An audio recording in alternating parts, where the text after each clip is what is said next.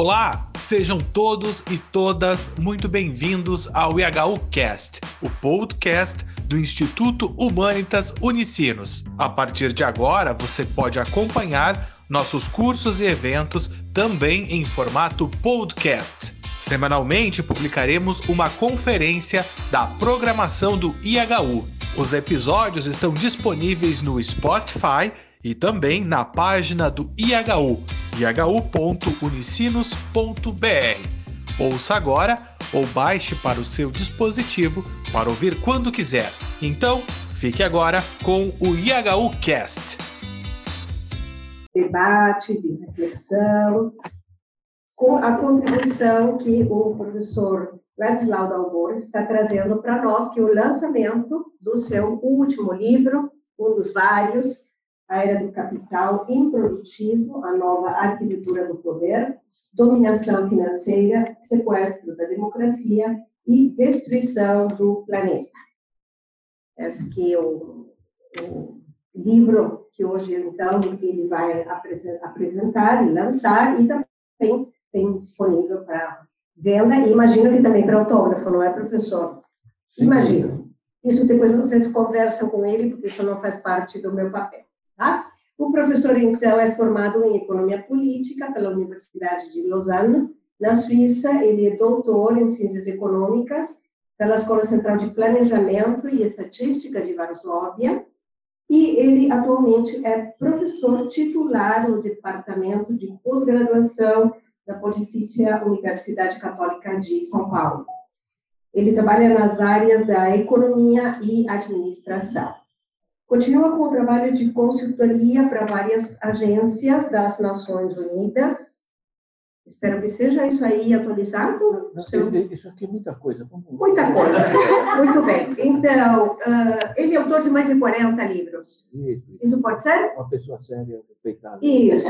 E, além do mais, a última primícia é que ele acabou de conceder uma entrevista para o Instituto Humanitas Unicinos, que aparecerá nos próximos dias. Isso posso dizer? Pode ser. Muito bem. Então, temos esse privilégio de, além de ter o livro e tê-lo aqui em casa, vamos ter o nosso colega Ricardo Machado fez uma entrevista que aparecerá logo mais. Além de o vídeo no YouTube para quem quiser, de repente, socializar com outras pessoas que possam se interessar na temática. Professor, então, obrigado por ter, ter querido vir aqui na nossa casa, apresentar a sua obra. Vamos trabalhar no tempo que o senhor uh, decidir, né? Nós temos um topo às 10 da noite, tá? Mas até esse momento, Normalmente nós fazemos sempre um momento de uh, apresentação e depois perguntas. Pode ser? Yes. Muito obrigada. Boa noite. Boa noite. Obrigado pela presença. É, eu estou rodando o Brasil agora, semeando a boa palavra, enfim, é, levando meu meu livro sobre a era do capital improdutivo.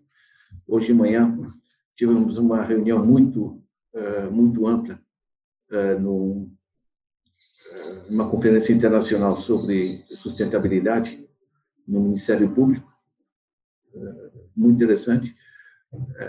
na realidade, está todo mundo preocupado com, com os nossos caminhos, né? Para onde é que a gente vai, o que é que...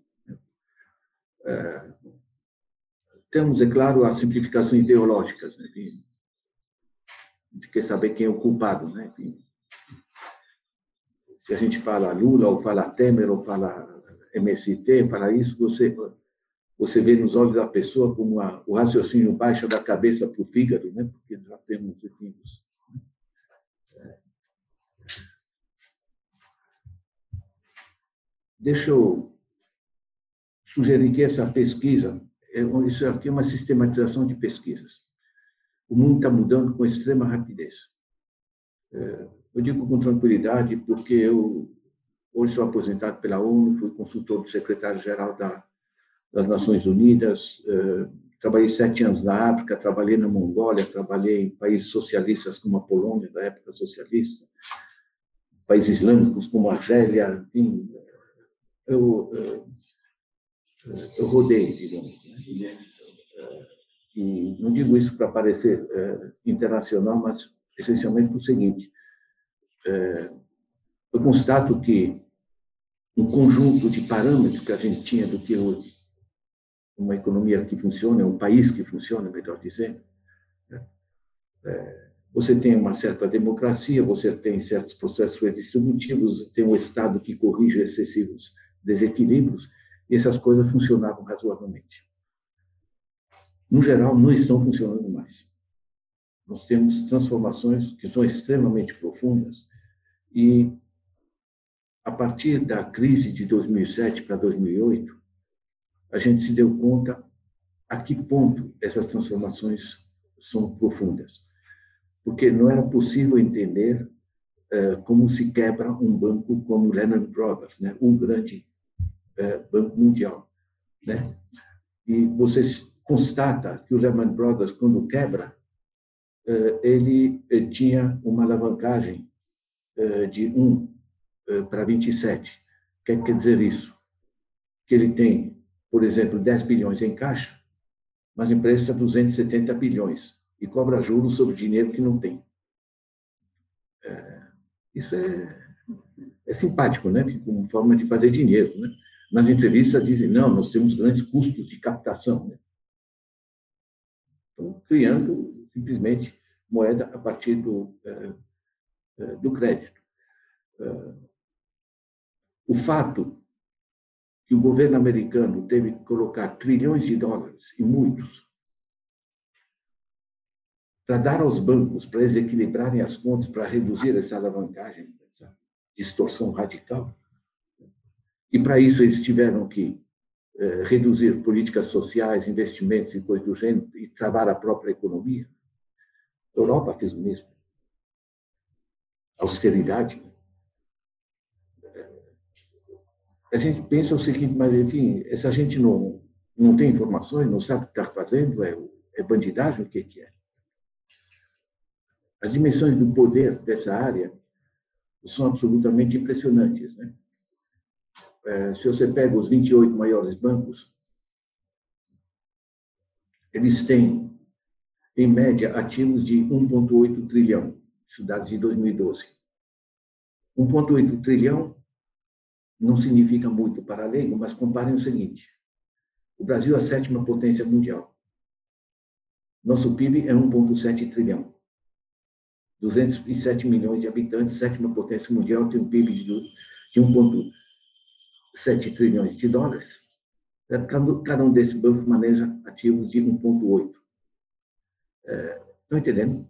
É, é, o que os americanos hoje brincam diz, dizendo que hoje é o rabo que abanou o cachorro. Porque o sistema financeiro é um sistema de intermediação, são atividades meio, não produzem nada, não têm utilidade própria.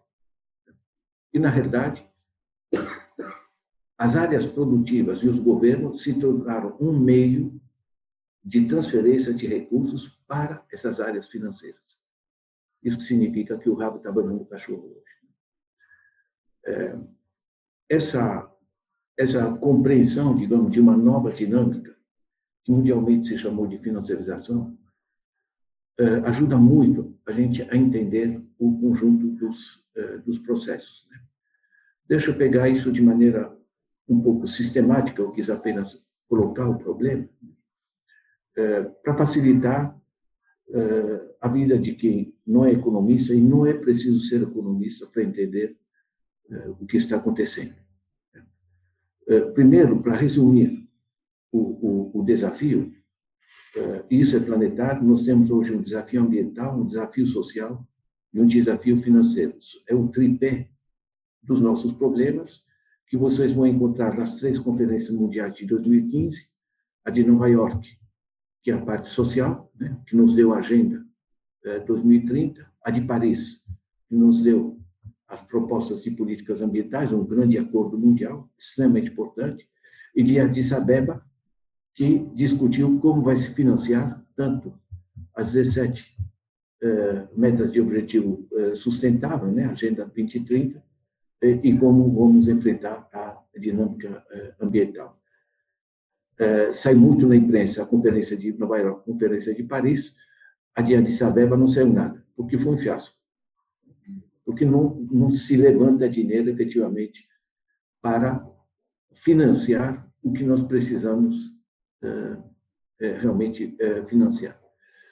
Resumindo com, com, com extrema rapidez, é,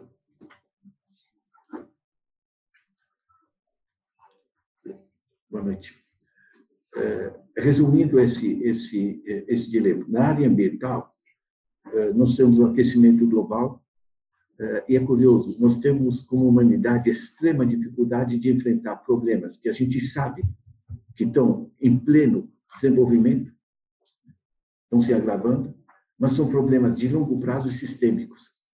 E nós não estamos acostumados a, a pensar o horizonte de longo prazo e a pensar de maneira, de maneira sistêmica. É, nós temos. Acho que a gente começou antes do tempo. Está chegando agora. Mas, é, a gente teria que ser mais carioca, viu, Lissandra?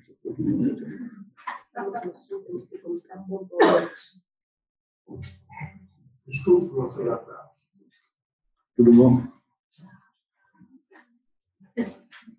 São meus alunos na disciplina chamada América Latina.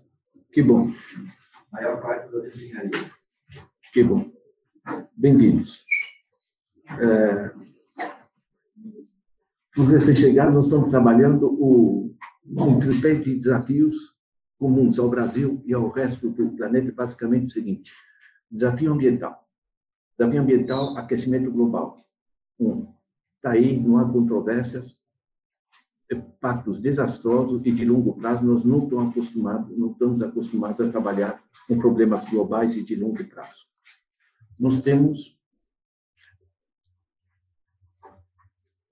em 40 anos, de 1970 para 2010, nós liquidamos 52% da fauna do planeta. Em 40 anos, liquidamos 52% da fauna do planeta. Gente, é, é, são, são cifras absolutamente é, é, é do WWF, extremamente confiáveis, né? Mas são cifras absolutamente escandalosas. Uh, nós temos a contaminação dos rios, dos lagos, das águas doces, que é trágica, inclusive dos lençóis freáticos pelos agrotóxicos. Não temos nenhuma tecnologia para recuperar águas de lençóis freáticos nas reservas de longo prazo da humanidade.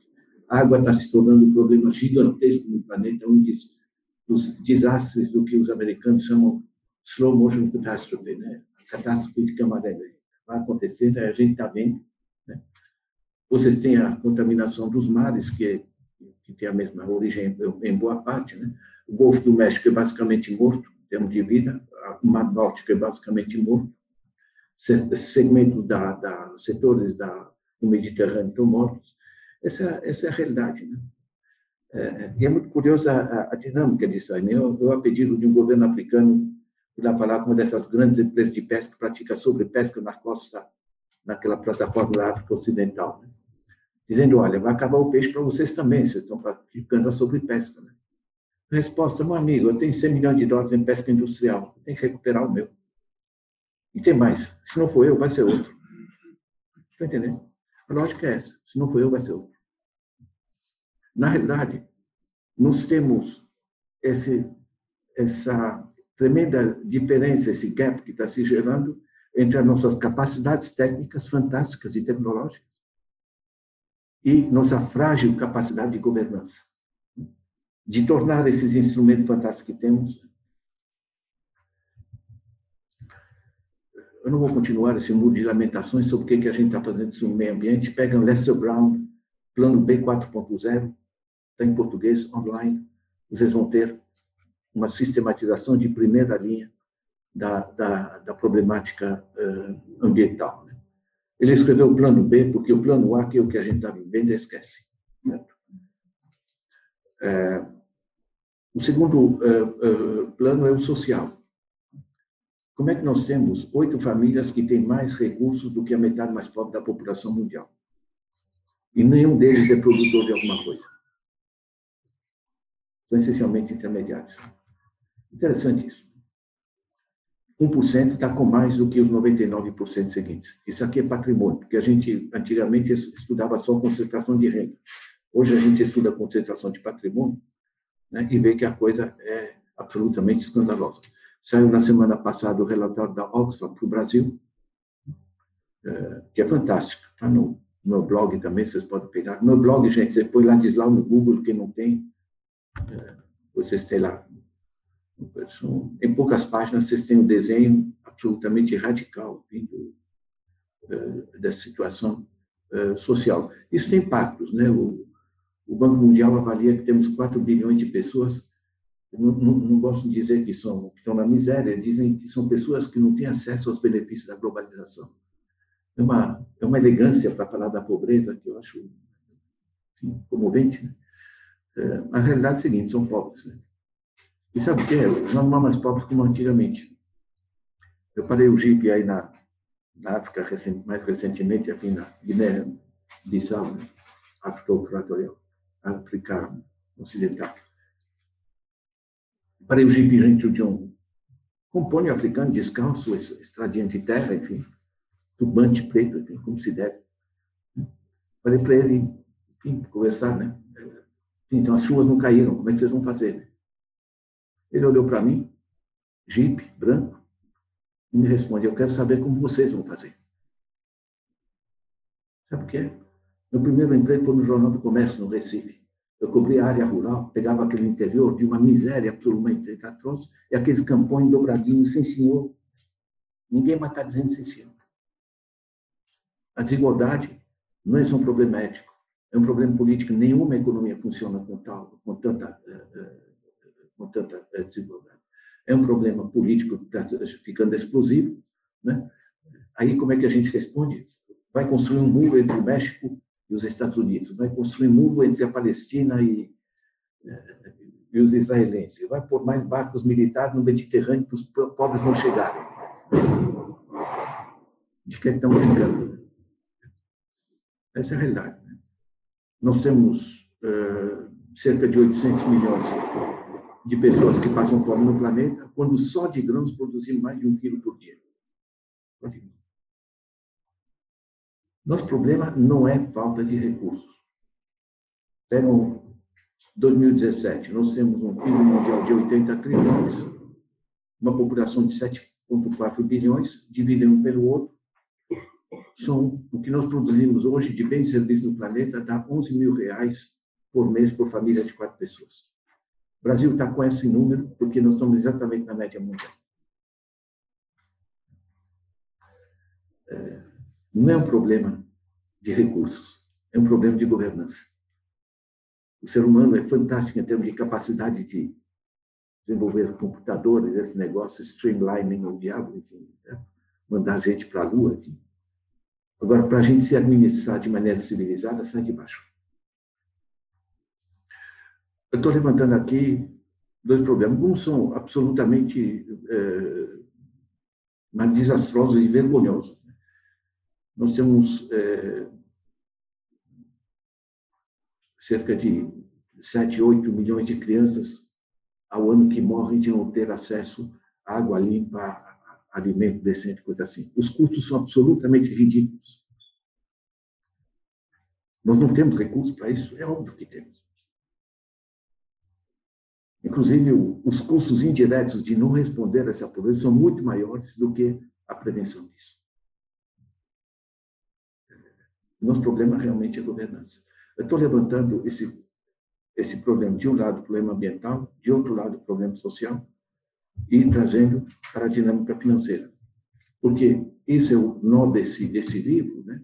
que nós temos que usar esses recursos financeiros para reduzir o impacto ambiental, para reduzir a, a tragédia social.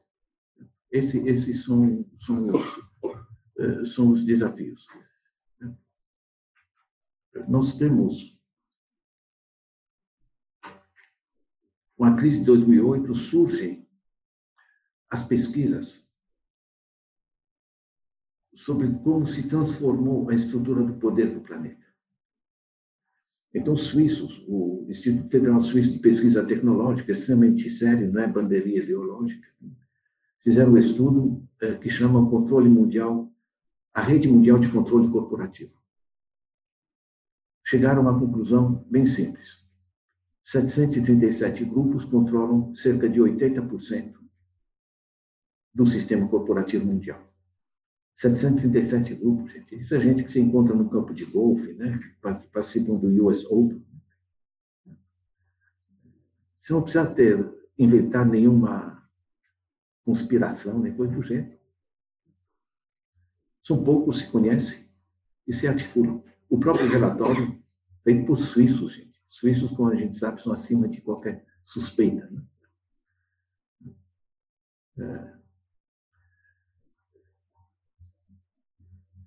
E a realidade é que é, eles constatam que não tem muito sentido falar em mecanismo de mercado, porque são coisas geridas e não é, o chamado livre mercado, as coisas que a gente chama os mercados.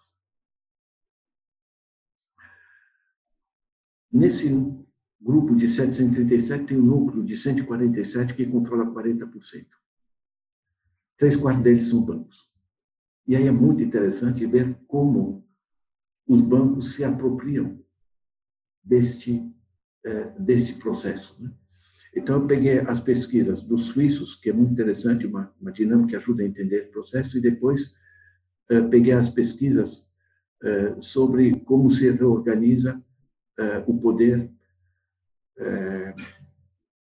dentro das do sistema corporativo. E são pesquisas recentes, tudo isso vem a partir de 2008, que a gente não, não mudou nada em termos de estruturas, mas começamos a entender é, como funciona. É, se vocês pegam um. Só para dar um exemplo que ajuda a fixar as ideias. A GSK, que é um sexto grupo farmacêutico mundial, desenvolveu um medicamento chamado Wellbutrin, é, que é um antidepressivo poderoso, profundo. É, obteve o um acordo nos Estados Unidos, o FDA autorizou a comercializar o, o como antidepressivo. Os médicos constataram e comunicaram ao GSK que muitas pessoas tomavam o Eputrin emagreciam. Isso chega ao departamento de marketing da GSK nenhum dos biólogos que desenvolvem esses medicamentos na GSK daria acordo para você vender um antidepressivo como pílula de emagrecimento. Só que ó, você imagina o faturamento que se origina com uma coisa dessa. Fizeram uma baita campanha aqui. Imagina a mãe que entope uma criança um pouquinho gorda de, de, de para ver. Isso é um crime. Né? Eu não estou denunciando a GSK e o crime. Estou trazendo a compreensão seguinte: como é que a GSK, que tem biólogos de primeira linha, médico de primeira linha, que é sexta grupo mundial de farmacêutico britânica, né? como é que ela autoriza uma coisa dessa? E lança, e organiza e lança uma campanha dessa. Tem mais. Quando foi denunciado, que acabou denunciando, porque deu imensos problemas médicos, a, a Jéssica foi condenada a pagar 2,8 eh, bilhões de dólares. É muito dinheiro, não pagando. O que, que acontece com as ações quando sai na imprensa que ela está traficando, fraudando medicamentos? E não é só esse, mais outros medicamentos também. O que, que acontece com as ações?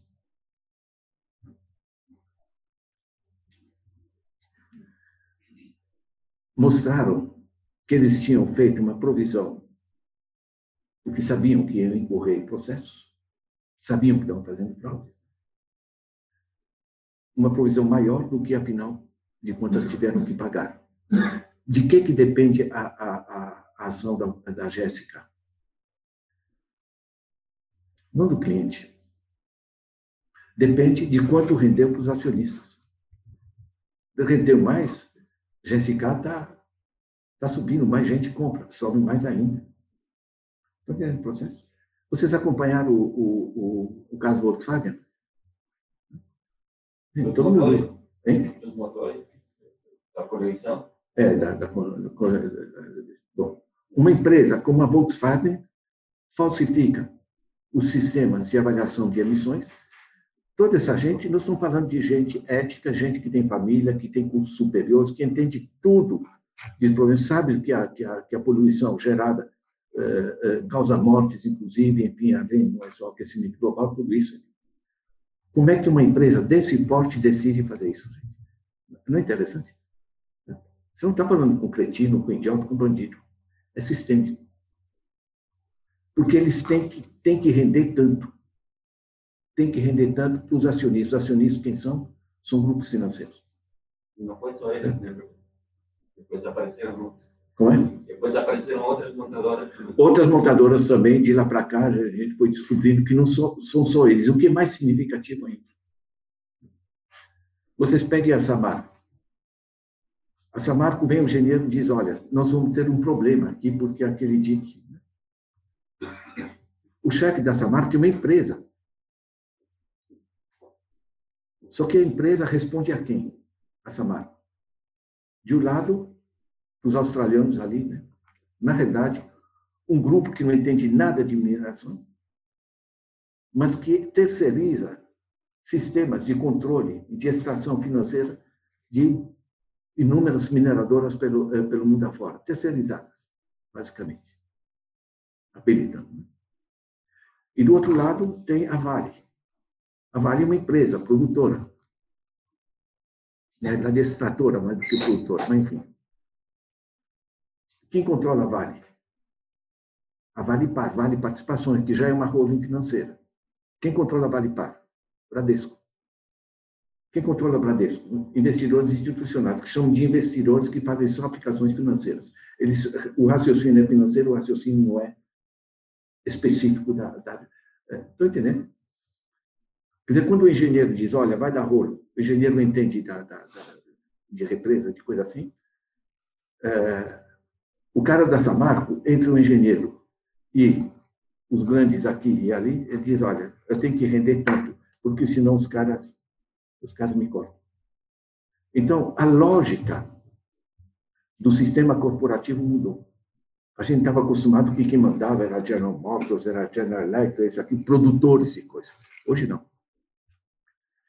Hoje, tem uma cifra básica que é trazida pelo Piketty, que é, reproduzida agora recentemente para pesquisa sobre finanças. Né? Nas últimas décadas, a aplicação financeira rende na faixa de 7% é, cento ao ano. Tem uma remuneração excelente, livre de inflação, limpo.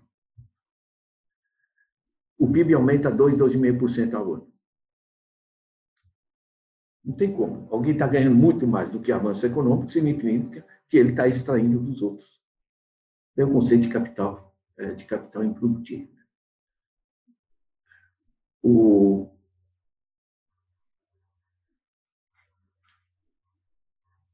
a consciência, digamos, dessa, desse desajuste sistêmico está chegando por todas as partes. Vocês têm os estudos do Joseph Stiglitz, Nobel de Economia, ex-economista-chefe do Banco Mundial, foi economista-chefe do governo Clinton, que escreveu agora um livro, Reescrevendo as Regras, Rewriting the Rules. Belíssimo livro, está no meu blog, vocês podem pegar lá em Dicas de Leitura, está online. Belíssimo livro. Vocês leem aquilo, por que está paralisado os Estados Unidos, por que está o drama, por que, que se elege um Trump e todas essas coisas. Tanto análise como propositivo, você lê aquilo, você tem a impressão que você está frente a um espelho. Está falando dos Estados Unidos. Mas é basicamente o mesmo, o mesmo sistema, o mesmo, é, o mesmo drama. Por que, que o Joseph Stiglitz escreve isso? É interessante. Vocês têm o Roosevelt Institute, publicou um estudo que eu trago dos capítulos aqui do, do, do website, né? Sobre a produtividade do sistema financeiro. As finanças são boas quando financiam coisas, quando geram capacidade de produção, financia alguém que quer produzir alguma coisa. Quando você extrai, você gera uma dinâmica diferente. O resultado prático da pesquisa norte-americana, que é parecida com a que eu fiz na parte final aqui para o Brasil, é que o sistema financeiro norte-americano tem produtividade líquida negativa. Isso quer dizer o quê? Ele não está não tá financiando, ele está extraindo. Virou um atravessador, não financiador. são os grandes eixos de, de transformação que a gente se pergunta, mas como é que eles conseguiram fazer isso? É uma linha de pesquisa internacional muito interessante, que eu resumi aqui, sistematizei de certa maneira. É uma linha de pesquisa sobre o que eles chamam de captura do poder. Tem a Friedrich Schreiber, que trabalha sobre isso, tem sindicatos, tem um monte de gente. A captura do poder. Basicamente, nós estamos acostumados que sim, as empresas interferem no governo eleito, na democracia, através de lobbies. Né? Hoje estão financiando diretamente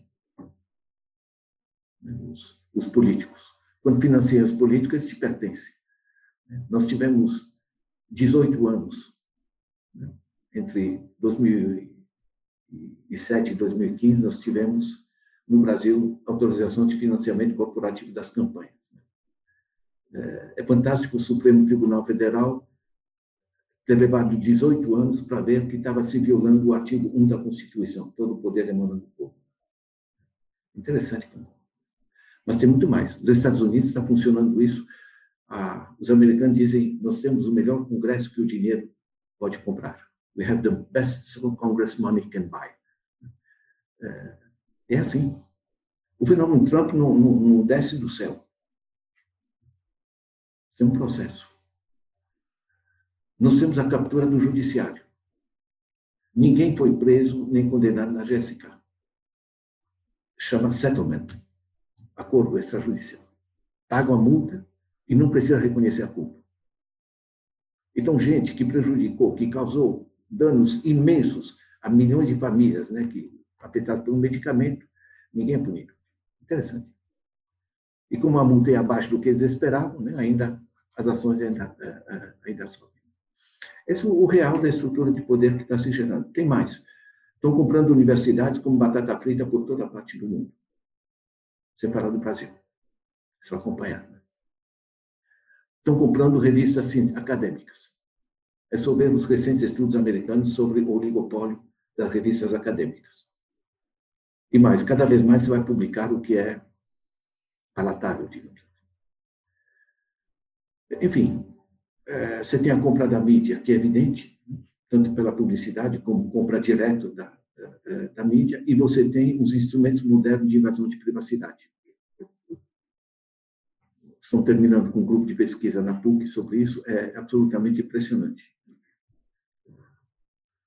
Eu, eu tive com um almoço por razões estranhas, mas enfim, essas coisas acontecem na vida, é, com um cara que o trabalho dele é é, informações sobre as pessoas, que ele vende para empresas. Ele me disse no almoço, não, não tem uma coisa que eu não consigo saber. Porque eu sei se tua mulher está grávida ou não, pelo, pelo, pelo cartão de crédito, eu compro da farmácia, eu sei é, se você está atolado em dívida e você vai, vai poder aceitar uma compra na, na, sua casa a qualquer preço, eu sei se você está, enfim. É, você sabe que hoje é, vocês passam uma análise de sangue no laboratório, no hospital um pouco mais chique, né? pagou com cartão de crédito, o, os eh, laboratórios procedem uma análise sumária do DNA, isso é vendido para as seguradoras. Amanhã você vai pedir um seguro de vida, eles têm dados sobre se você tem ou não propensão a certas doenças. Nos Estados Unidos deu rolo. Depois de muitos debates, decidiram que é ilegal. Como é ilegal nos Estados Unidos, o pessoal tem que fazer no México. Né? não mudou nada. Né? É, gente, a, a, a, transformação do sistema de poder é, é, absolutamente radical. O François Morin, que é da Banque de France, é, mostra como os grandes, os maiores grupos financeiros, que são os 28, né, como estão se articulando. Por exemplo, o IIF, né, o Institute for International Finance, hoje é organizado, ou seja, um dos efeitos da crise de 2008 é que eles passaram a se articular melhor para evitar esse tipo de, de crise. Mas o poder que se gera quando eles se articulam absolutamente impressionante. E o, o melhor trabalho que, que eu acho que eu li sobre, sobre esse tema da captura do poder é de Wolfgang Streeck, um alemão. É muito interessante. Ele diz o seguinte: não é o fim do capitalismo, mas um fim do capitalismo democrático. Quando era um capitalismo de milhões de pequenas, médias empresas, enfim, eles precisavam de um Estado democrático para ter assegurar as regras do jogo. Hoje as regras do jogo estão com eles. Mudou.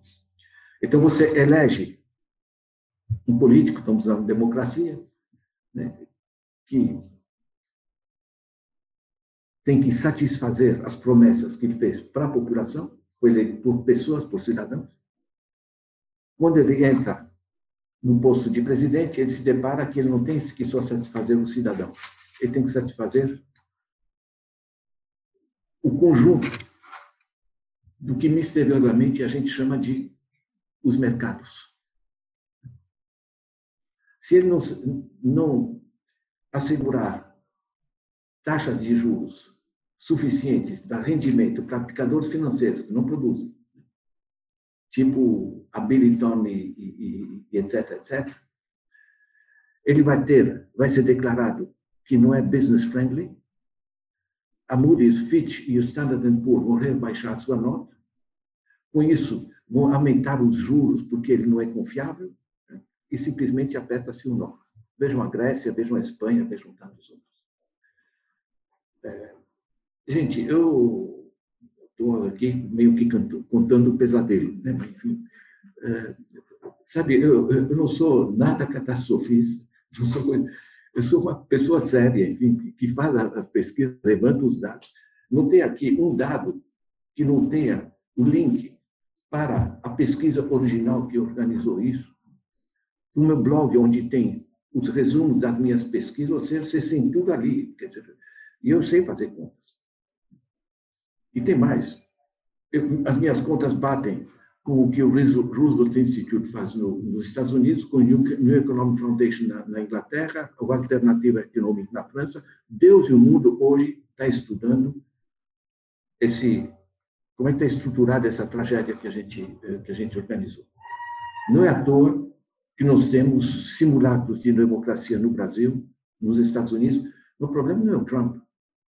O problema é por que uma quase uma metade dos americanos votaram em argumentos do tipo Trump. Isso que é, com suas universidades americanas, com toda essa coisa. É fantástico. O Brexit. Pastor agitaram um pouco, olha, os imigrantes, meu Deus, os árabes, né? Quer dizer, a Inglaterra saiu da União Europeia.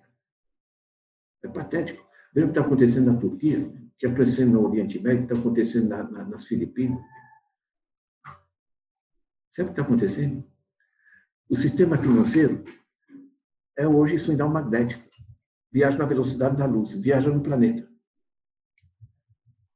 O sistema financeiro é global, o sistema de governo são nacionais.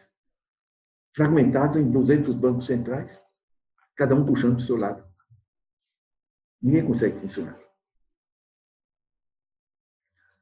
O grau de extração de recursos pelo sistema financeiro no planeta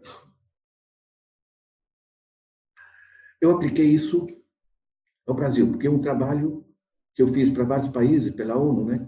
Curiosamente, ninguém fez aqui, porque tem gente que estuda cartão de crédito, gente que estuda Selic, gente que estuda crediários, mas enfim, não, se junta o, o, processo. E o processo não, não é complicado de entender no caso, é, no caso brasileiro. Para você fazer funcionar uma economia, é, são quatro motores. O primeiro, não mais importante, mas o primeiro são as exportações. As exportações geram emprego, permitem importar tecnologias, é positivo. Só que no Brasil, com 200 bilhões de dólares, nós estamos falando basicamente de 10, 12% do PIB.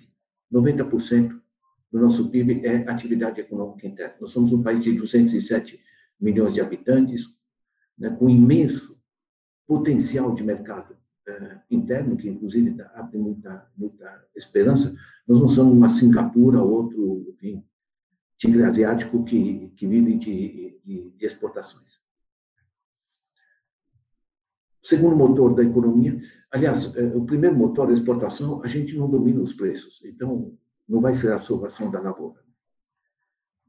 O segundo motor é, e de longe mais importante, é o consumo das famílias. Se você não tem consumo das famílias, você não tem demanda, você não tem mercado. Se você não, não tem mercado, as empresas não funcionam. O que, que aconteceu com, é, com o consumo das famílias? Eu, professor Ladislau, vou numa loja comprar uma geladeira, pago R$ 1.200. O pobre que passou a consumir a partir de 2003, né, com os programas sociais, aumento do salário mínimo, etc., etc., ele não tem como pagar à vista. Ele vai pagar, no Brasil, cerca de 2.700. A mesma geladeira que eu pago 1.200. A ordem de grandeza é essa. Nos crediários ativos do lar, o crédito médio, a taxa de juros sobre crédito médio é de 141%. O máximo que eu encontrei na Europa, Media Market, uma grande rede, 13% ao ano. Não existe juro ao mês. Isso é treta, para parecer pequenininho. Eu posso até dar o juro ao dia, por que não? Para efeito de comparação internacional, o juro é esse. Não sei se algum de vocês está endividado. Mas o Brasil está endividado até o pescoço e pagando juros que são simplesmente escorchantes. Isso aqui é agiotagem pura. Tanto é agiotagem que, no artigo 192 da Constituição, se definia que o juro não poderia ultrapassar 12% real, portanto, 12% mais inflação. Hoje daria 15%. O juro na Europa, 2%, 2,5%, 3%, 4%, 5%, em alguns casos 16%, quando a quebra de contrato foi do gênero, ao ano. Aqui, 156, pessoa física, nos bancos. Entrou no cheque especial 320. Entrou no rotativo do cartão, vai para 400. Os economistas que me visitam de outro país, eu tenho que mostrar os dados dos bancos para eles. Eles não acreditam. Depois me perguntam como é que o povo aceita. O povo não entende. Nunca ninguém no Brasil teve uma aula sobre moeda, gente. A não sei que faça um curso específico. É interessante isso. A gente estuda a Dona Carlota Joaquina, Dom João VI e tal. Né? Quando você passa o cartão de crédito, o número de gente que não entende isso é fantástico. Você passa o cartão de crédito, fiz uma compra na papelaria de 100 reais. A moça me pergunta no caixa, crédito ou débito? Eu digo crédito. Da minha conta saíram 100 reais. Quanto entra na, na, na, no caixa da, da papelaria? Dentro de 30 dias, vão entrar 95. Tiro em média 5%. Dezenas de milhões de operações de, de, de cartão por dia, mamando 5% sobre todas essas compras. Vocês lembram da CPMF? Um escândalo, não? Era 0,38%. Aqui é 5%. Eu pergunto aos bancos, quanto custa para vocês a operação de crédito? Porque tem, enfim, cartão, a maquininha, assim, aliás, o aluguel da máquina, o comércio que paga, enfim, eu pago o cartão, enfim. Como eles não me dão o dado, eu pego o dado americano. Eles calculam que a operação de cartão custa para eles 3 centavos de dólar, ou arredondo para 10 centavos de real, ou seja, eu fiz uma compra de 100. O custo para o banco, 10 centavos, eles ganham 5 reais. Um custo-benefício de 1 para 50, numa operação que eles não tiveram praticamente trabalho. É simpático. Né? Se você faz a opção débito, vai para 2,5%, que é igualmente escandaloso. 2,5% é quando você pega para uma, um empréstimo grande num, num banco europeu. É, é, é absolutamente impressionante. Quando o, o SPC agora, né, mês atrás, mostra que nós temos 61 milhões de brasileiros que estão atolados em dívida, né, não estão conseguindo pagar o que já compraram, quanto mais comp comprar mais coisas. Você paralisou a demanda. Quando paralisa a demanda, paralisa a empresa, por quê? Porque não tem para quem vender. Aí o governo diz, ah, mas baixamos a inflação. Claro que baixou a inflação. Sabe como é que você baixa a inflação? Você baixa a inflação investindo dando crédito barato para as empresas para aumentar o produto, porque se aumenta o produto, você tende a estabilizar a inflação. Mas não quebrando as empresas, são obrigadas a desovar o produto a qualquer preço. E como não estão conseguindo desovar o produto, eles geram desemprego. Quanto mais gerar desemprego, mais ainda se reduz o consumo das famílias. Então, veja bem, quebrando esse segundo motor, que são as famílias, você quebra o terceiro motor, que são as empresas. As empresas não estão podendo produzir por uma razão muito simples. Uma, não tem para quem vender. Dois, a taxa de juros para as empresas está ordem de grandeza entre os juros na Europa e os juros aqui, para a pessoa jurídica, ordem de grandeza mil por cento. Isso é ordem de grandeza. Aqui se cobra ao mês o que se cobra na Europa ao ano. É absolutamente inviável. Ou seja, as empresas não têm como pegar. Não é o caso das multinacionais, das grandes corporações, que vão pegar dinheiro lá fora a 3% ao ano. Não tem mercado. O juro está forte demais para eles poderem atravessar essa fase difícil. Eles têm a opção de colocar na taxa Selic, que está rendendo 6% real livre de inflação, é um belíssimo lucro, sem precisar produzir nada. Para que, que eu vou estar me matando trabalhando, produzindo? Você matou a capacidade. E muito antes da crise, muitas empresas já migraram para isso. A taxa Selic, gente, chegou a pagar 46%. A média que se paga sobre a dívida pública no mundo é 0,5%, 0,75%. Pega um quarto motor, que é o investimento empresarial. Perdão, o investimento estatal. O Estado, desde que se criou a taxa Selic, e foi aplicada a partir de 1 de julho de 1996, pagando 25% ao ano, quando no mundo é 0,5%. Como é que funciona? Eu, professor Ladislau, tenho a minha poupança, coloco no banco. O banco me paga uma merreca. As aplicações que vocês fazem vão render basicamente para cobrir a inflação. Esse banco joga isso em título do governo, estão pagando 25%. Hoje está 8%, na faixa de 8%, mas para a inflação abaixo de 3%, na realidade, mas basicamente é o seguinte: o governo tem que pagar sobre essa aplicação financeira que o banco faz em título do governo, tem que pagar uma taxa de juros, a taxa Selic. De onde o governo tira dinheiro para pagar isso? Tira dos impostos. Quem paga os impostos? O professor Ladislau. Então, de um bolso eu tirei o, dinheiro, pus no banco, fiz uma aplicação financeira que me rende uma merreca, e de outro bolso eu paguei, por exemplo, durante toda essa faixa, eh, eh, Lula, Dilma e antes disso, muito mais ainda, Fernando Henrique Cardoso, entre 20 e 25, depois com Lula baixou para 14, 12, 14%. É fantástico, né? É, quer dizer, eu pago esses 14%, ou 20%, o que seja, para o fisco, para o fisco, em vez de fazer aplicações uh, investimentos, infraestruturas e políticas sociais, ele está transferindo esse dinheiro para os bancos, sobre o meu dinheiro. Criou-se um sistema extremamente simples e muito pouco divulgado de transferência de recursos dos nossos impostos diretamente para os bancos. Esse volume de recursos é basicamente da ordem de 7% do PIB.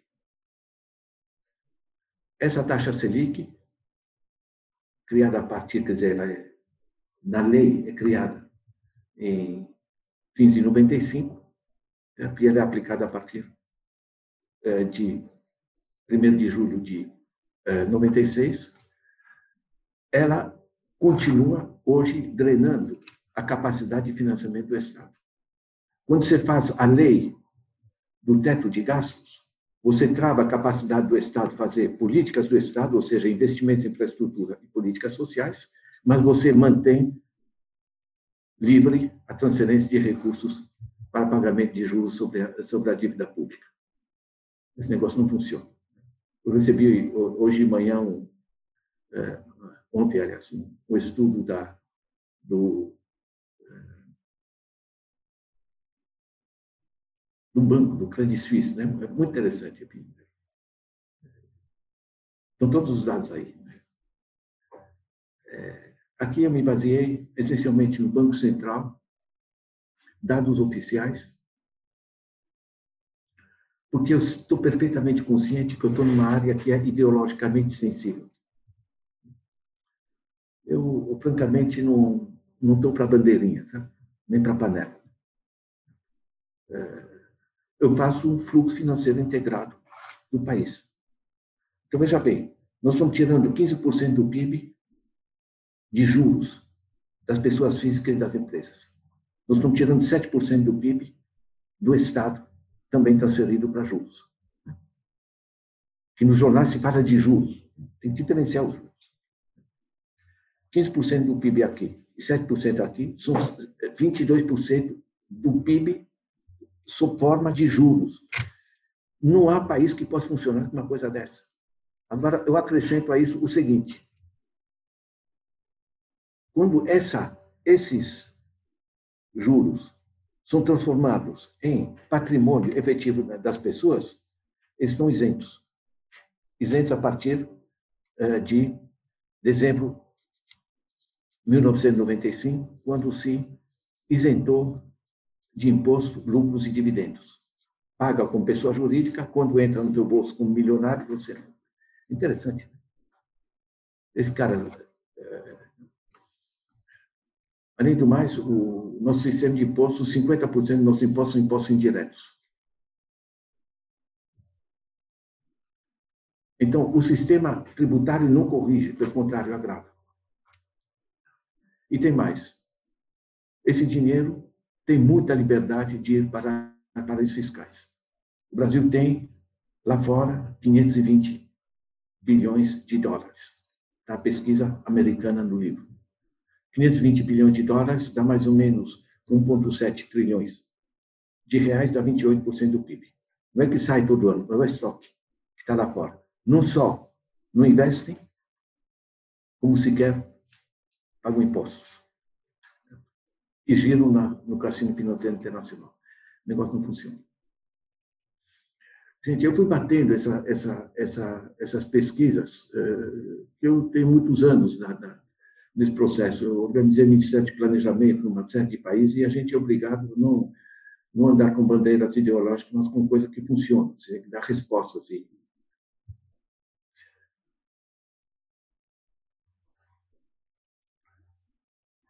A Dilma se deu conta, basicamente em 2012, de que a demanda estava estrangulada pelos juros, que estava se estrangulando as empresas e estava se estrangulando a capacidade do Estado. O que, é que ela começou a fazer? A reduzir a taxa Selic, chegou a 7,25, era 14. Começou a reduzir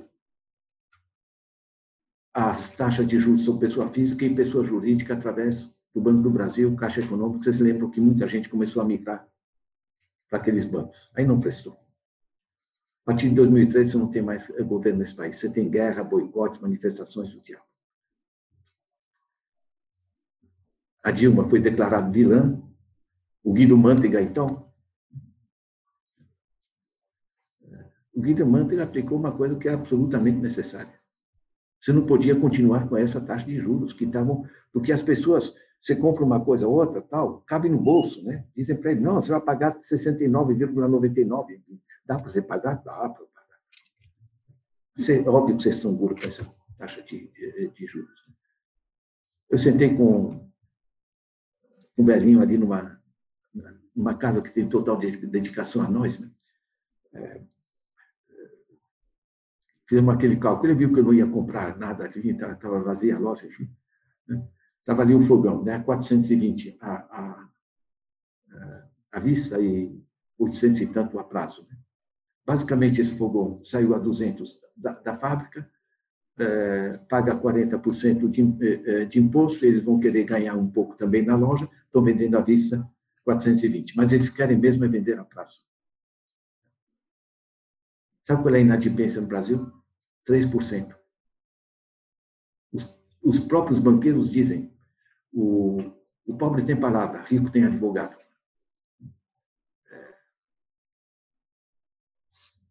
o pobre vai pagar a 840 reais um fogão que saiu da fábrica a 200. Está entendendo?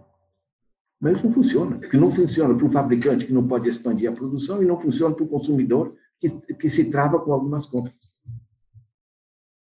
Esse fluxo de juros, ele destrói a capacidade econômica. Gente, eu, eu, eu estudei na Suíça, sabe, com bons banqueiros. Fiz economia lá. Né? Os, os suíços entendem de banco. Né? A primeira coisa que me ensinaram, eu, eu, eu lembro disso, né? E, olha, lembre-se, o banco não ganha dinheiro emprestando dinheiro que, que foi depositado. O banco é, é, ganha dinheiro, que é o exemplo que eu dei aqui, né? o Lehman Brothers, né? emprestando dinheiro que não tem, porque as pessoas não vêm retirar o dinheiro. Coisas boas que me ensinaram. Eu termino o livro é, com um trabalho que a gente fez junto com o Ignazio Sars, alguns de vocês devem conhecer, um dos criadores do conceito da, da sustentabilidade, um grande personagem, hoje na, na França, de origem polonesa, e com Carlos Lopes, que é subsecretário-geral da ONU, é, um africano brilhante da, da Guiné. A gente juntou e fizemos um, um, um texto que está no fim do livro, que chama Crise e Oportunidades. Elencamos 13 eixos que não são de, uma, de um ideal utópico, mas um mínimo para as coisas funcionarem. Gostaria muito que você se interessasse. É, deixa eu falar um pouquinho desse, desse blog. É, esse aqui é uma ferramenta. Hoje, dezenas de milhares de pessoas utilizam nos mais diversos é, países do, do mundo. Vocês vão encontrar isso.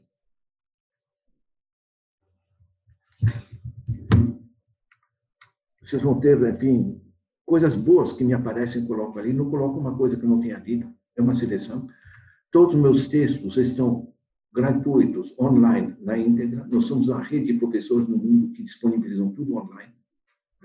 Ou seja, isso aqui é uma biblioteca científica uh, online que vocês podem acessar. Né? Uh, aqui vocês têm diversos, uh, diversos tipos de textos, vídeos, coisas do gênero. Essa é a página de entrada. Aqui está o livro, Capital Improdutivo, eu vou, eu vou estar colocando uh, online. Uh, a editora me pediu algum tempinho deles poderem vender só para eles recuperarem seus custos, depois eu coloco online. Eu acho que vai continuar a vender como vendem os meus livros, continuam, mesmo que os que estão, uh, os que estão online. Né? Esse aqui é o negócio correspondente na, na Polônia. Isso aqui, isso aqui eu faço pão em casa. é pão de verdade. Eu pus o, o happy hour no meu, no meu blog, né? Muita gente vem acessar a, a, a, minha receita de pão, um pão maravilhoso, né? Aproveitam para ler algum texto. A gente faz o que pode. O, isso aqui é básico para vocês é, é, lerem, a distância que nos une, o relatório da Oxfam agora sobre o Brasil, saiu na semana passada. Vocês vão ver o tamanho da desigualdade, o tamanho do rolo. Gente, a gente não está enfrentando um governo, a gente está enfrentando um sistema de organização de uso dos recursos que não funciona. Esse é um recurso da importância desse, desse livro. Né? Aqui vocês vão encontrar uh, diversos tipos de, uh, de aportes. Isso aqui só queria mostrar para vocês. Olha, hoje isso aqui, esse mapa, vocês veem onde estão acessando os meus textos no, no, no planeta. Né? São, você sabe o que é? Esse, esse, o fato da gente criar uma rede mundial de de pesquisadores que disponibilizam dessa maneira está começando a gerar uma ampliação muito grande de gente que entende os processos. Isso é vital. Vejam nos Estados Unidos o The Next System, vejam no, no, no, na Inglaterra o Economic Foundation, na França Alternativa Economique, na, eh, na, na Índia, Universidade de Delhi, o pessoal do Deepak Nayar, a Deus o mundo repensando as coisas. Nós temos que realmente e nós estamos precisando agora, digamos, parar de, de pensar apenas em 2018, né? Uh, que é crítico, evidentemente, mas pensar né, realmente uh, nesse novo planeta, com suas ameaças ambientais, suas ameaças sociais, seu controle financeiro, como é que a gente repensa a, a governança, tanto no Brasil como, como fora. Né? Eu queria parar nisso e abrir para aqui. Estamos aqui em Petit Comitê, enfim, para poder conversar sobre esses processos. Né? Agradeço a vocês.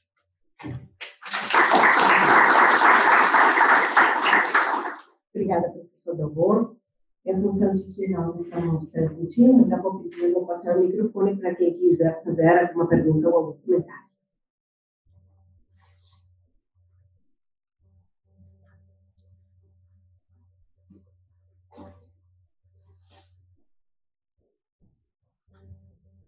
Perguntas não estavam pensadas, mas daqui a pouquinho já vão aparecer. Isso chega, isso chega, isso, isso, isso é devagarinho.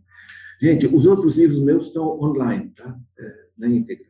Tem um livro legal que vocês podem, é, vocês podem acessar, que é isso aqui. Eu estou pensando em não economista. Tá? Esses livros, gente, não são para economistas. O pessoal que me lê já, já é, é, sabe que, é, que dá para ler.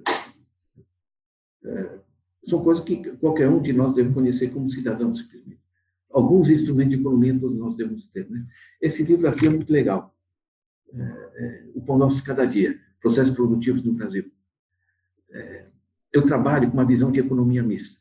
São, são economias complexas demais para ter uma solução. Sou de direita, quero privatizar, sou de esquerda, quero estatizar, e a minha solução ideológica vai resolver. Não vai resolver. Todo sistema de produção de automóveis, bicicleta, camiseta, o diabo, deixa as empresas e o mercado funcionar. Sistema de intermediação financeira tem que ter rigoroso controle, como tem na Alemanha, na China, na, na, na Coreia, em um conjunto de, eh, de outros países. Já deixa eu dar, dar um exemplo legal para vocês. A Alemanha é muito interessante. A Alemanha, apenas 13% eh, dos ativos financeiros estão em bancos. Eh, tem lá o Deutsche Bank, que está atolado até aqui em fraudes, como todos eles. Estão pagando 14 bilhões de dólares de multa só para os Estados Unidos. É fraude mesmo com o cliente. Não tem banco que, esteja, que, que não esteja pagando uh, condenações por, por, fraude. Isso é pouco conhecido. Assim. Os, os, bancos são grandes anunciantes. Isso não aparece muito. Como é que funciona na Alemanha? Na Alemanha você tem uma rede chamada Sparkassen, caixas de poupança, basicamente locais. Cada cidadezinha tem uma caixa de poupança. E é muita poupança. Ou seja, toda a poupança acumulada das famílias, ela fica na própria comunidade. E os taxas de juros são tipicamente 2, 2,5%, esse tipo de coisa. Então, isso permite financiar um conjunto de atividades. De certa maneira, as poupanças das pessoas pertencem às próprias pessoas. Eu aqui coloco para o banco, o banco faz o que quiser com elas. Como é que é isso? Antigamente era assim também nos Estados Unidos, bancos locais. Hoje é que eles foram é, controlados pelos grandes é, é, grupos financeiros. Agora, vejam bem, a Alemanha tem uma carga tributária muito elevada, muito mais elevada que no Brasil. Só que cerca de 40% desse dinheiro vai diretamente para os municípios. Ou seja, o município recebe uma, um grande financiamento de recursos públicos. Esse imposto pode ser chamado de imposto, mas é frequentemente na Europa chamado de salário indireto. Ele chega de outra forma, em vez de chegar ao teu bolso, chega via Estado sob forma de creche gratuita, escola gratuita na Alemanha, até escola privada que existem, eh, tem um salário, o professor tem um salário pago pelo Estado. Eh, então, você tem o conjunto dos financiamentos, que não são são públicos, como a própria comunidade que administra por dinheiro é transferido para as cidades. Em grande volume. Na Suécia, 72% dos recursos públicos vão direto para os níveis locais. No Brasil, 15%. Agora, vocês juntem o fato que as poupanças das famílias, dinheiro privado, é administrado por pequenas caixas comunidades locais que buscam financiar coisas que a, que a comunidade precisa, e, ao mesmo tempo, você recebe dinheiro do público. Né? Quando aqui no Brasil o dinheiro fica lá em cima, e lá em cima a gente sabe que o, o ar é muito rarefeito, né? você tem outra lógica. Quem é que disse que o sistema financeiro tem que trabalhar assim? Em particular, que o sistema financeiro no Brasil tem que trabalhar de maneira completamente patológica.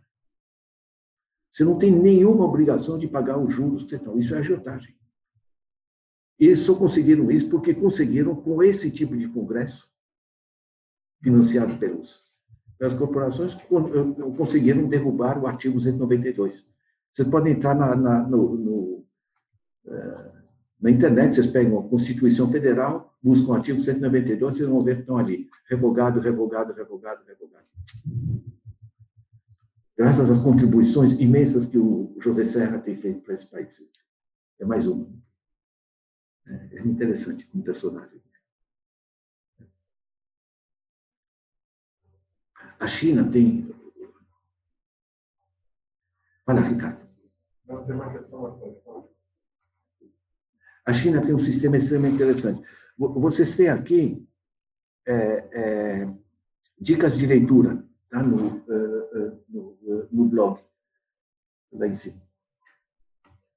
Bons livros que têm me passado pelas mãos, eu faço uma pequena resenha, ponho os links necessários, ajuda muito. Entender como a China funciona é muito interessante. Eles editaram vários livros meus, eu tive lá três vezes, me abriram para discutir desde a escola de quadros do partido até movimentos sociais e, enfim, é, é muito interessante. A China é politicamente centralizada, mas extremamente descentralizada em termos é, de gestão. Então, por exemplo, quando tiveram chuvas torrenciais, desastres ambientais, desabamentos, etc., ficou óbvio quando você desmata, você vai ter tragédias. Resultado: o governo decide, não se desmata mais, se planta. Gente, onde eu andava para aqueles interior, por todo lado, né? quando todo chinês começa a plantar árvores, né? os chineses são muitos, né? por todo lado eu encontrava, sabe, essas árvores jovens com estacas de apoio, por assim. O governo decide. O governo lá é desse tamanho, o governo central. Agora, uma vez tomada a decisão política, todas as cidades começam. Agora, cada cidade administra como financia, que plantas, onde vai plantar, que mudas, etc. Então, o sistema é extremamente descentralizado. O Kreuber, que é o americano que faz essa análise, é muito interessante. Não é um cara que passou dois meses na China fez um livro. Ele mora lá, eh, publica um, um, um jornal sobre a China. É muito interessante. Como é que você faz funcionar um sistema dessa, dessa maneira? Tem um Bank of China, tipo BNDES nosso, financia as grandes infraestruturas. Vocês têm as grandes empresas que permitem é, ter a produção pesada, máquinas, é, produção de aço, é, etc. Cada uma delas tem o um próprio banco, para assegurar os seus sistemas financeiros e articulação com o Estado. O resto é pequenos negócios é, extremamente descentralizados. Vocês vejam a lógica. Né? Nós estamos com, com problema dramático da, da poluição. É, a China é baseada na energia em carvão. Eles decidiram agora, vamos para o eólico e para o solar, em particular. Eles não decidem uma lei agora, vão para o solar.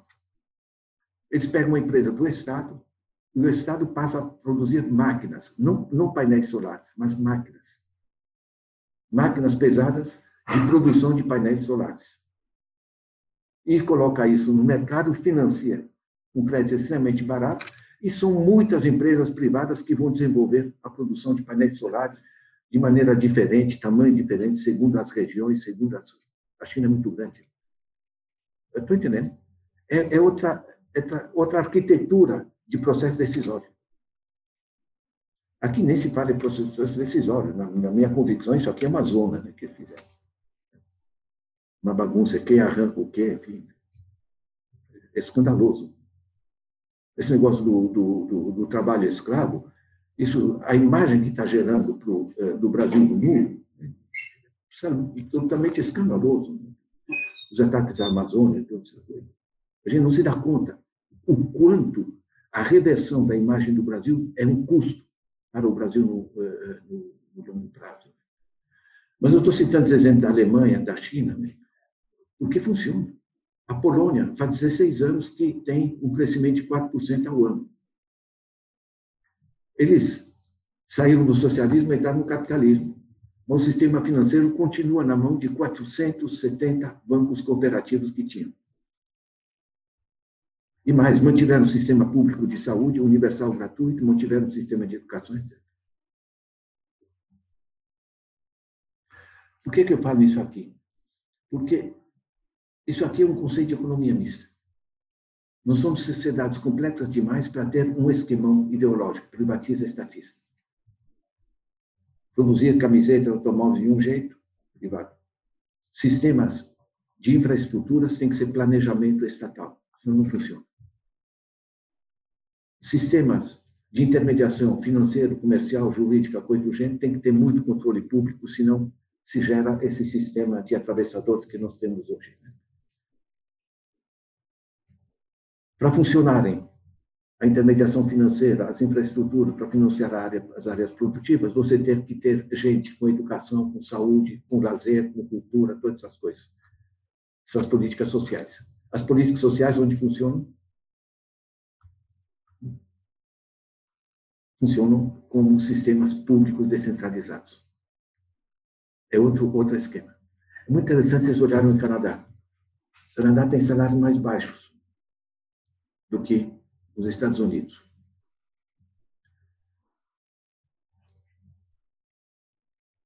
No entanto, o salário indireto do canadense, sob forma de creche gratuita, escola gratuita, hospital gratuito, diabo, lazer, infraestrutura de lazer por toda parte, todas as escolas têm piscina e as, as piscinas são abertas para toda a comunidade, não precisa apresentar carteirinha, coisa nenhuma. Sabe o que é isso? A molecada ter onde ir, onde brincar, onde se desafogar. Isso é qualidade de vida. Então, de um lado, eles têm o dinheiro de bolsa, né?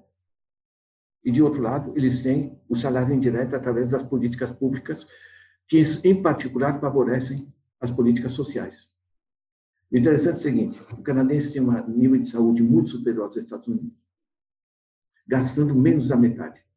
O Canadá gasta cerca de 3.400 dólares por ano em saúde, os americanos gastam cerca de 7.400. E o americano, quando tem um problema, vai para o Canadá. É, eu estou aqui está repleto de, de, exemplos né, do, do processo. Mas, basicamente, a ideia é a seguinte. Nessas sociedades completas, a gente precisa pensar de maneira diversificada os vários setores.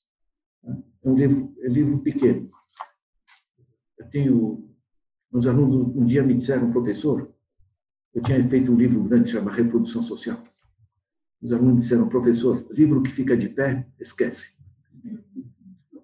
Era um critério bibliográfico que eu não conhecia. Então, eu tenho que fazer pequeno. E tem mais, eu estou virando esperto, viu? Porque é um livro de economia, processo produtivo no Brasil.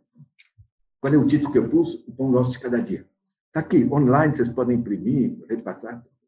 O Pão Nosso de Cada Dia. Claro, eu estou numa universidade católica, né? eu produzo um livro de economia, chamo Pão Nosso de Cada Dia. Dei para o cardeal, ficou todo feliz, Pão Nosso de Cada Dia. Tem que sobreviver. Né? espero que ele não leia, porque vai ser, vai ser, vai ser mais, mais problemático. Gente, eu queria, eu queria é, é, é, eu queria ir para casa. Eu saí cinco, cinco e meia da manhã de casa por causa da, da palestra ali no, no Ministério Público. É, mas eu queria muito. Eu, por razões simplesmente de, de vida, enfim, eu tive problemas no Brasil grandes, né? Enfim, é, e com isso acabei nas Nações Unidas, trabalhei com diversas funções e algumas bastante elevadas. Né? Organizei ministério em vários países e adquiri, digamos, uma, uma série de experiências e, ao mesmo tempo, pelos contatos, eu tinha acesso a um conjunto de pesquisas. E muita gente está pensando de maneira criativa, e não, não é bate-boca político do gênero.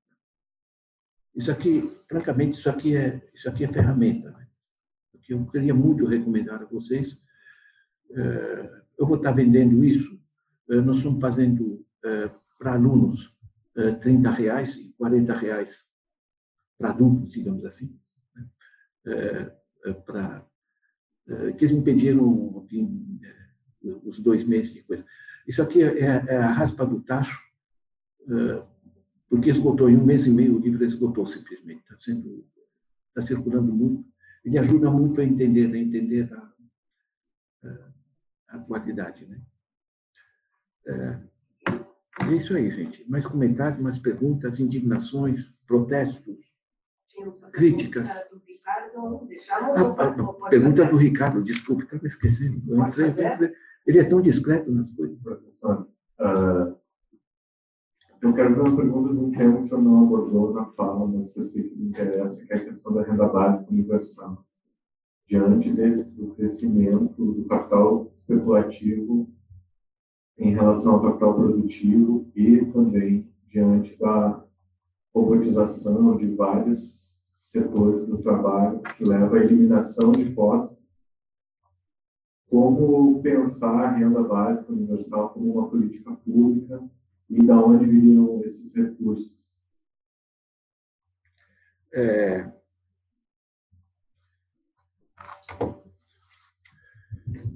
Essa é a parte propositiva, tá? Não mencionei ela, ela está no livro, na parte final do, no anexo. É, tem algumas coisas que estão mudando, que estão gerando é, oportunidades para nós. Para já só fechando essa parte financeira, essa parte financeira ela é muito poderosa, né, sobre os grupos, etc., mas ela está sendo improdutiva. Isso torna ela extremamente frágil. Porque no mundo todo, o pessoal está com o saco na lua desse negócio. Se endividar de maneira absolutamente inescrupulosa, enfim, negócio. É, porque enfim, é, é, esse tipo de capitalismo ele, ele é frágil, pode ser atacado e pode ser atacado de maneira propositiva.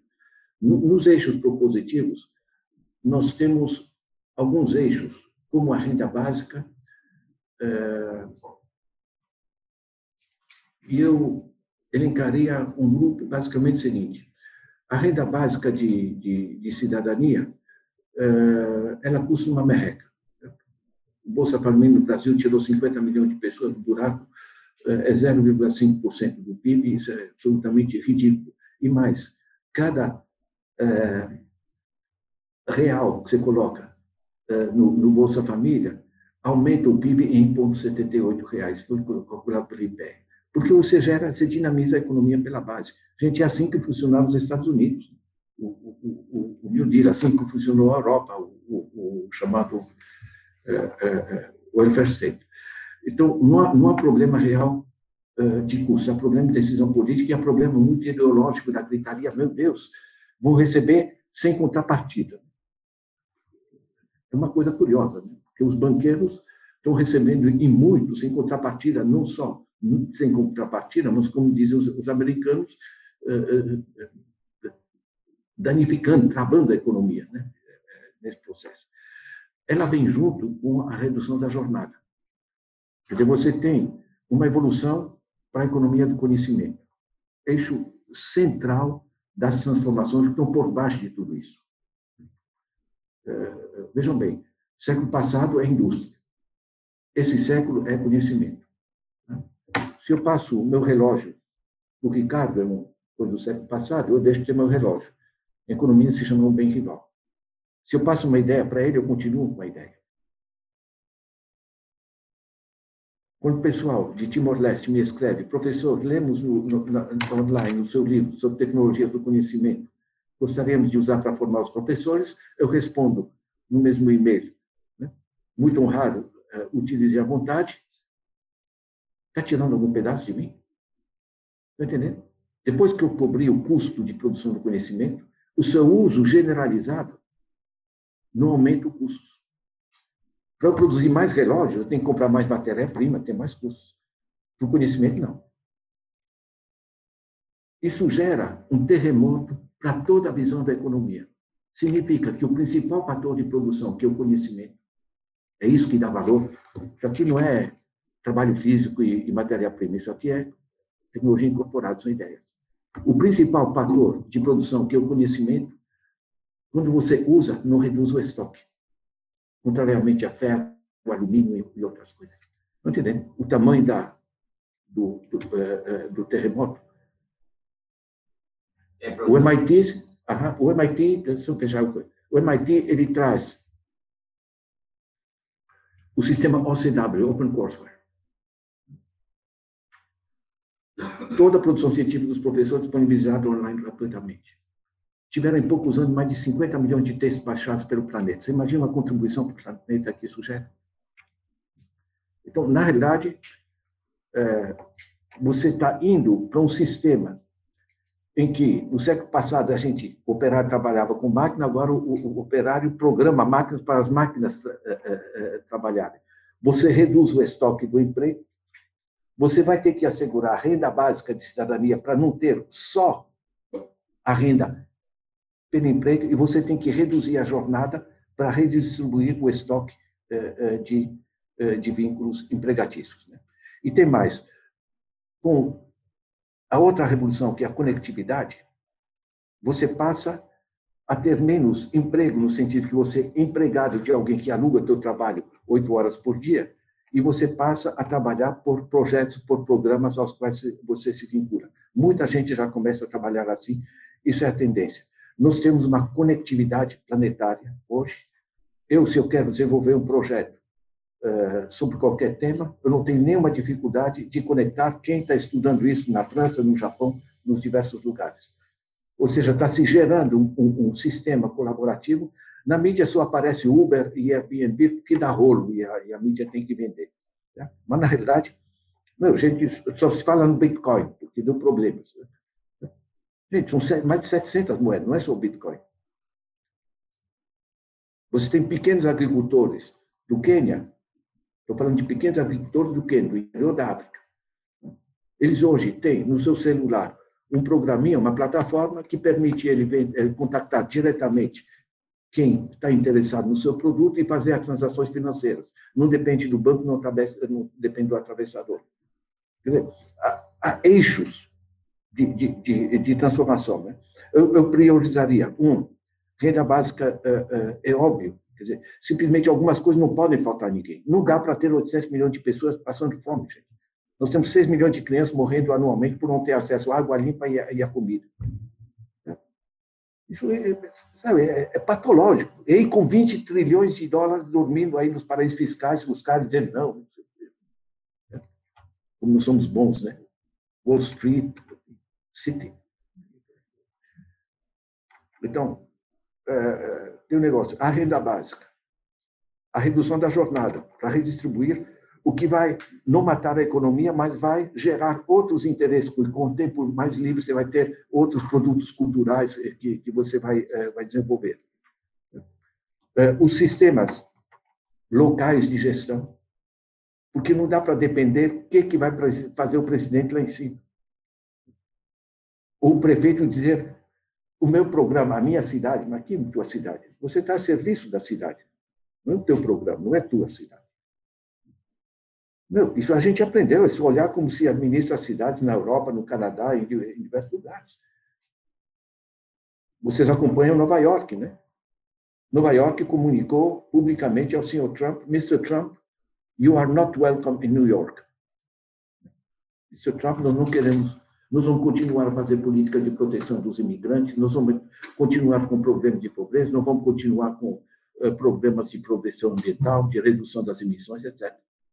Um monte de cidades dos Estados Unidos estão dizendo para o Mr. Trump cuidar da vida. É interessante isso. Claro que tem suas limitações, mas o fato é, quando eu olho como se administra a Europa, a China, eh, o Canadá e outros, grande parte do governo migrou para onde está próximo dos cidadãos e dos seus problemas. E passa a ser muito mais democrática, é, é a democracia de rédea curta. Então, tem os diversos componentes de outro mix. Né? A gente juntou isso, como eu disse na parte final do livro, está como anexo porque é um documento mais antigo. A gente, fez isso com o Ignacio Sartre e o Carlos Lopes, dizendo basicamente, gente, a gente está vivendo uma crise civilizatória. É mais ampla. E está aqui 13 eixos propositivos, não de sonhos, mas de coisas que já funcionam em diversos lugares e que têm que ser articulados e expandidos para a economia que, que funcione. Eu estou profundamente convencido que o, o, tamanho dos desafios nossos é muito grande. E nós realmente temos que ir além dos, dos é, em particular além do bate-boca e da, da, das tensões desse tipo. E, e vocês terem acesso às principais pesquisas internacionais, né? É, que estão colocando esses problemas, é muito legal. O que, que eu fiz? Eu peguei as pesquisas originais que eu tenho acesso, traduzo para o português e traduzo para o não economês, digamos assim. E cada um desses você tem o link com o artigo da pesquisa básica que eu fiz, que está no meu blog, e na, na, pesquisa básica vocês têm um link para a pesquisa original do país, etc., para vocês poderem confrontar os dados. Eu sou extremamente sério com isso, porque eu sei que hoje tudo é suspeito. Né? Então, eu até, por exemplo, uso dados sobre, sobre a, a, a, que é o, o, o, é, o ajuste fiscal.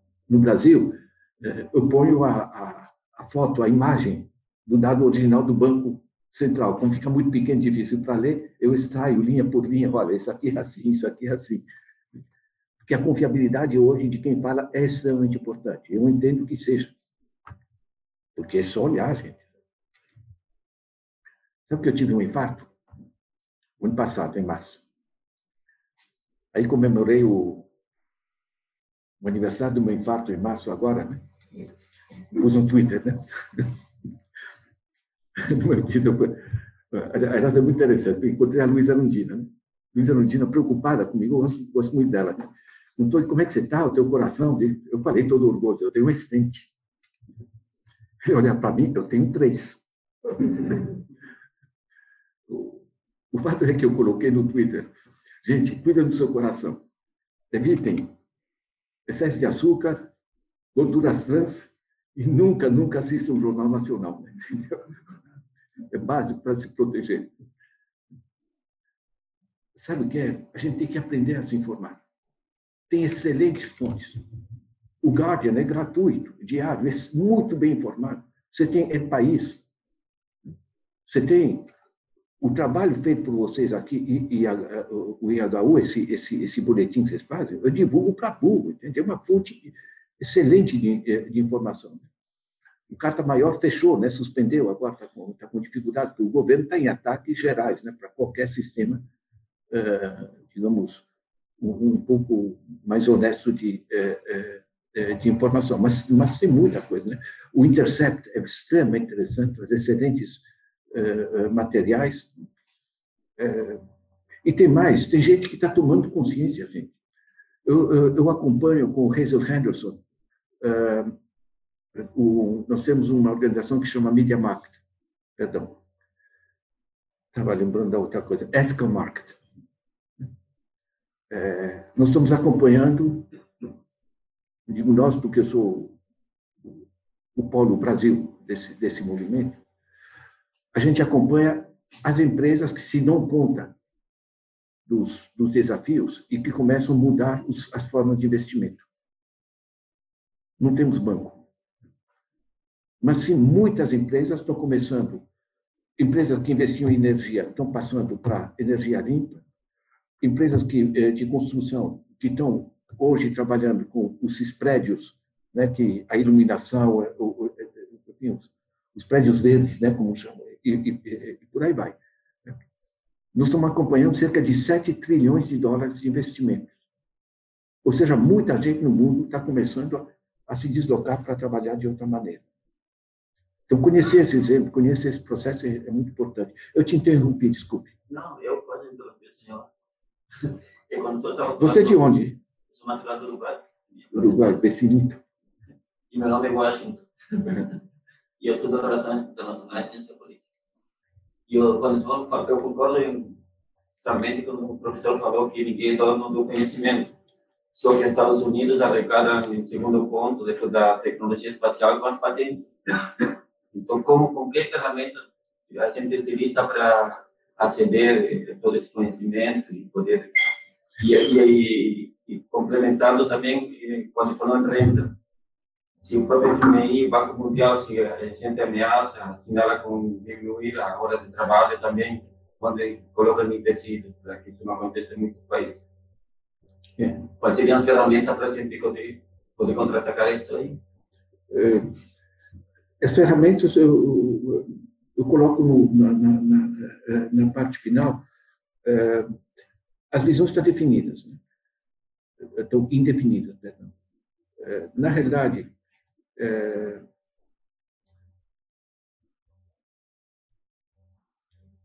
o Economist, que é muito importante para a definição de todas as políticas econômicas em termos internacionais, tem muito peso.